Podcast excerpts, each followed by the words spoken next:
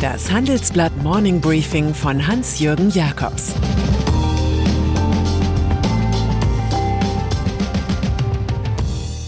Guten Morgen allerseits. Heute ist Dienstag, der 30. März, und das sind unsere Themen. Die CDU im Bermuda-Dreieck. Ein Hedgefonds wird zum Bankenschreck und Evergiven bewegt sich doch.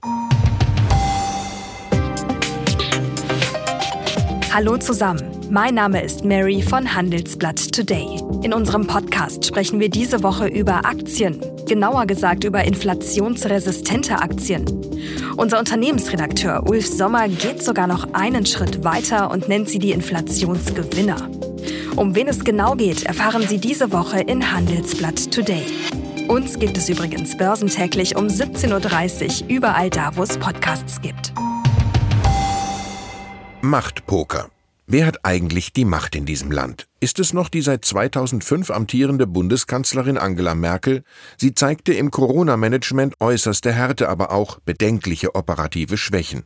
Oder ist es der von ihr gescholtene NRW-Ministerpräsident Armin Laschet? Er tritt geradezu antimerkelianisch für konditionierte Öffnungen im Lockdown ein und will als CDU-Chef im September Kanzler werden. Oder doch der in Bayern regierende CSU-Chef Markus Söder? Als Wotan der Warnungen will er die Christdemokratin im Bundeskanzleramt mit Ratschlägen noch übertrumpfen. Was wir hier erleben, ist das Bermuda-Dreieck der Union. Erst verschwindet die Parteieinheit, dann der Ruf und schließlich der Wahlerfolg. Laschet oder Söder? Folglich kommt eine Debatte in der Union in Gang. Aus der zweiten Reihe rufen all jene, die Friedrich Merz wollten, nach Markus Söder, dem Umfragekönig. Die Jungen in der CDU wollen möglichst bald eine Entscheidung, wer Kanzlerkandidat wird. Eine Merkel-Vertraute bringt eine Mitgliederbefragung ins Spiel. Gefragt ist jetzt Laschet, der Favorit in der K-Frage. Alles ist ganz einfach. Er muss zeigen, dass er die Nummer eins ist. Gestern antwortete er auf Merkels Kritik an den laxen Ministerpräsidenten, dass er raus aus der Lockdown-Logik wolle. Die Lage ist ernst, wir alle nehmen sie ernst. Am heutigen Dienstag will Laschet den Beteiligungsprozess am CDU-Wahlprogramm eröffnen.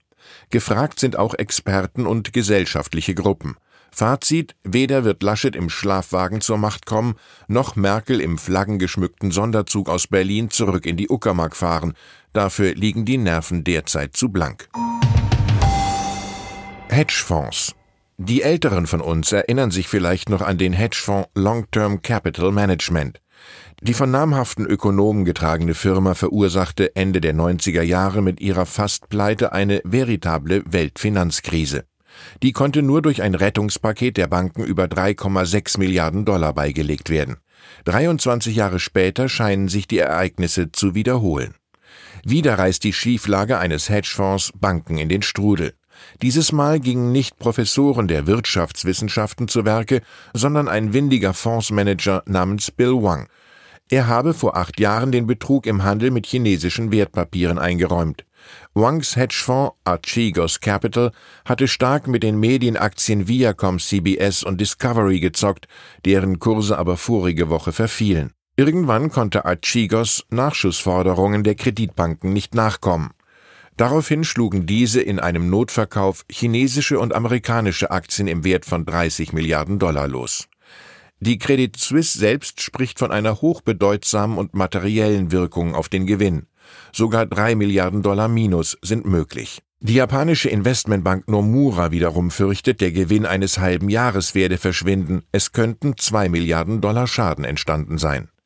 Die Aktien beider Unternehmen sackten gestern um 14 bzw. 16 Prozent ab.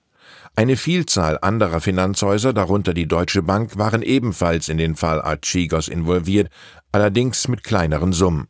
Am besten geht es noch den Banken, die Wang ganz mieden, nachdem er an der Börse in Hongkong Spielverbot bekam. Deutsche Bank. Ein bisschen zu viel Investmentbank und noch zu wenig Unternehmerbank ist das größte heimische Geldinstitut. Aber nun bekommt CEO Christian Sewing bei der Deutschen Bank fünf Jahre mehr. Sein Vertrag wird bis 2026 verlängert. Die riskante Investmentsparte, die Sewing in Personalunion mitbetreute, fällt an den bisherigen Transformationsvorstand Fabrizio Campelli. Der wiederum wird durch Rebecca Short aus der zweiten Reihe ersetzt. Es handelt sich um eine Alle werden glücklich Lösung aus der Werkstatt des Aufsichtsratschefs Paul Achleitner. Die BaFin ist happy, dass der CEO nicht auch noch ein konfliktträchtiges Ressort leitet. Sewing wiederum freut sich, dass er mehr Luft für den Ehrenposten des Deutschen Bankenverbandspräsidenten hat und mit Short zieht auch wieder eine Frau in den Vorstand ein. Jetzt muss sich nach dem großen Shake-up bei der Bank, die 18.000 Stellen streicht, nur noch das große Gewinnversprechen erfüllen. 8% Rendite auf das materielle Eigenkapital sollen es Ende 2022 schon sein. Suezkanal. Und er bewegt sich doch. Der Frachter Ever Given, der am Suezkanal liegen geblieben war. Aber mit der Bergung am gestrigen Nachmittag ist die Suezkrise noch nicht vorbei. Der Stau der Schiffe muss aufgelöst werden, der sich wegen der Blockade der Wasserstraße gebildet hat. Die handelsökonomischen Auswirkungen werden erst Mitte dieser Woche in Hamburg, Rotterdam oder Antwerpen zu spüren sein. Dann fehlt die Ware, die wegen Ever Given lahmgelegt war. Zwei Wochen danach ist dann mit Überlastungen wegen des Wiederhochlaufens zu rechnen. Es dürfte an Containern fehlen. Perikles fällt einem ein. Kummer empfindet man nicht so sehr wegen des Mangels dessen, das wir nie gekannt haben, als wegen des Verlusts dessen, an das wir uns lange gewöhnt haben.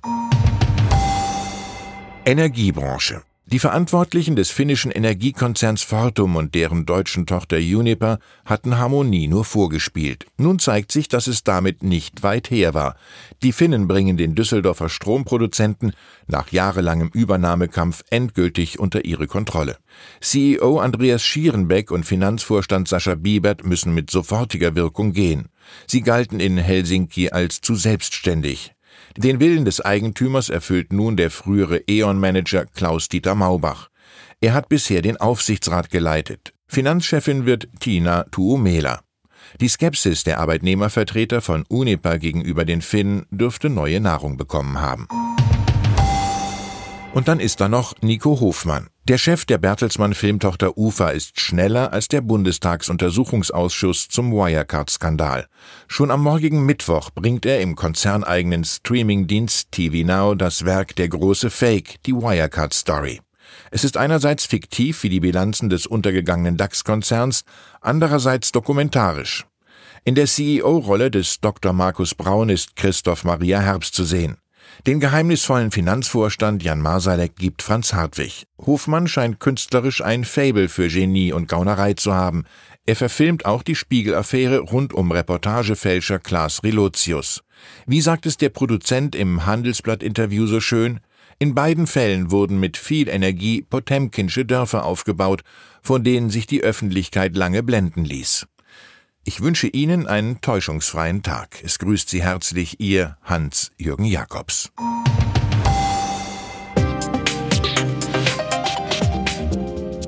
Ab 17.30 Uhr sprechen wir bei Handelsblatt Today über alle Themen, die die Finanzwelt bewegen. Ein Lebenswerk zu erhalten und seine Werte an künftige Generationen weiterzugeben, ist ein Herzenswunsch vieler Stifter. Entsprechend wichtig ist ein Partner, der weiß, wie man Stiftungsvermögen anlegt und die Sorgen und Hoffnungen, die Stifter bewegen, kennt. Dieses und andere Themen präsentiert von unserem Initiativpartner, der Hypo Vereinsbank Private Banking.